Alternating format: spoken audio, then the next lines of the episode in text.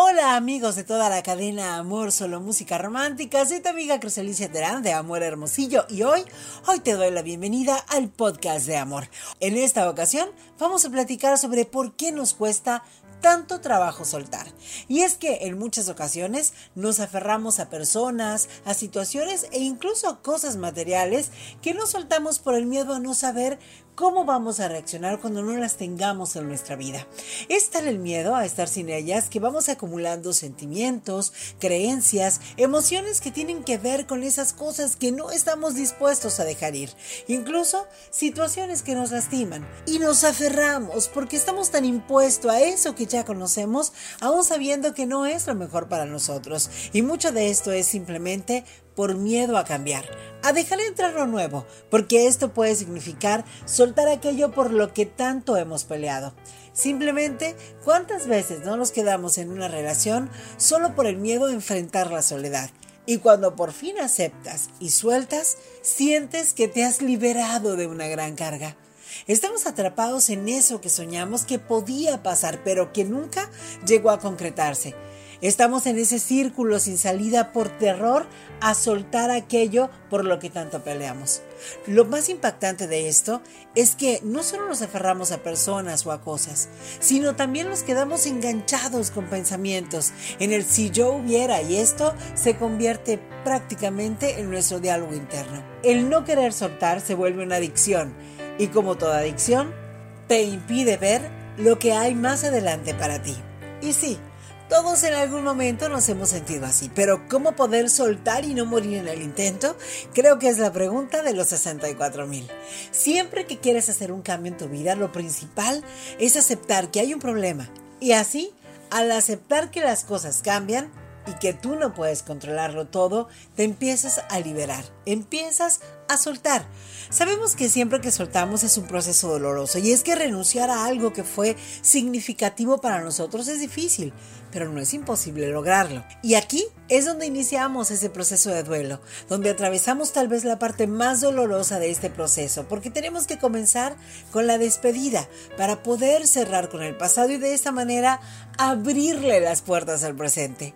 Ese presente que te regala mil opciones nuevas para reconstruirte, para descubrir en ti pasiones que tal vez no te habías dado la oportunidad de conocer.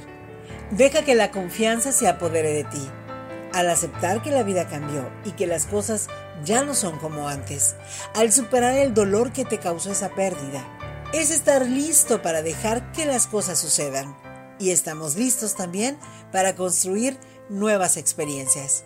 Por lo tanto, cada que soltamos algo que nos lastima, que ya no nos aporta o que simplemente se convirtió en parte de nuestra historia de vida, le estamos dando un abrazo a la confianza. Sabemos que podemos dejar que las cosas pasen, que al final siempre podremos parar, respirar y volver a empezar. Y hoy quiero compartir contigo este texto que he encontrado en redes sociales que va muy ad hoc con soltar, con dejar ir. Deja, deja que las cosas se rompan Deja de esforzarte por mantenerlas pegadas. Deja que la gente se enoje. Deja que te critiquen. Su reacción no es tu problema. Deja que todo se derrumbe y no te preocupes por el después. ¿A dónde iré? ¿Qué voy a hacer? Nadie se ha perdido nunca en el camino. Nadie se quedó sin refugio. Lo que está destinado a irse se irá de todos modos. Lo que tenga que quedarse, seguirá siendo. Demasiado esfuerzo nunca es buena señal.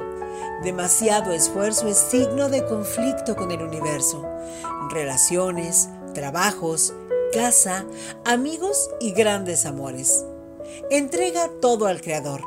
Riega cuando puedas, ora y baila, pero luego deja que florezca lo que debe y que las hojas secas se arranquen solas. Lo que se va, siempre deja espacio para algo nuevo. Son las leyes universales. Y nunca pienses que ya no hay nada bueno para ti. Solo tienes que dejar de contener lo que hay que dejar ir. Solo cuando tu viaje termine, entonces terminarán las posibilidades. Pero hasta ese momento, deja que todo se derrumbe. Déjalo ir. Déjalo ser. Hermoso, ¿verdad? Es momento de dejar ir, de soltar y dejar que las cosas nuevas lleguen a nosotros. Soy tu amiga Cruz Alicia Teral y me puedes escuchar todos los días en Amor 92.3, solo música romántica. Es momento de despedirme, nos escuchamos a la próxima, aquí en el podcast de Amor en iHeartRadio.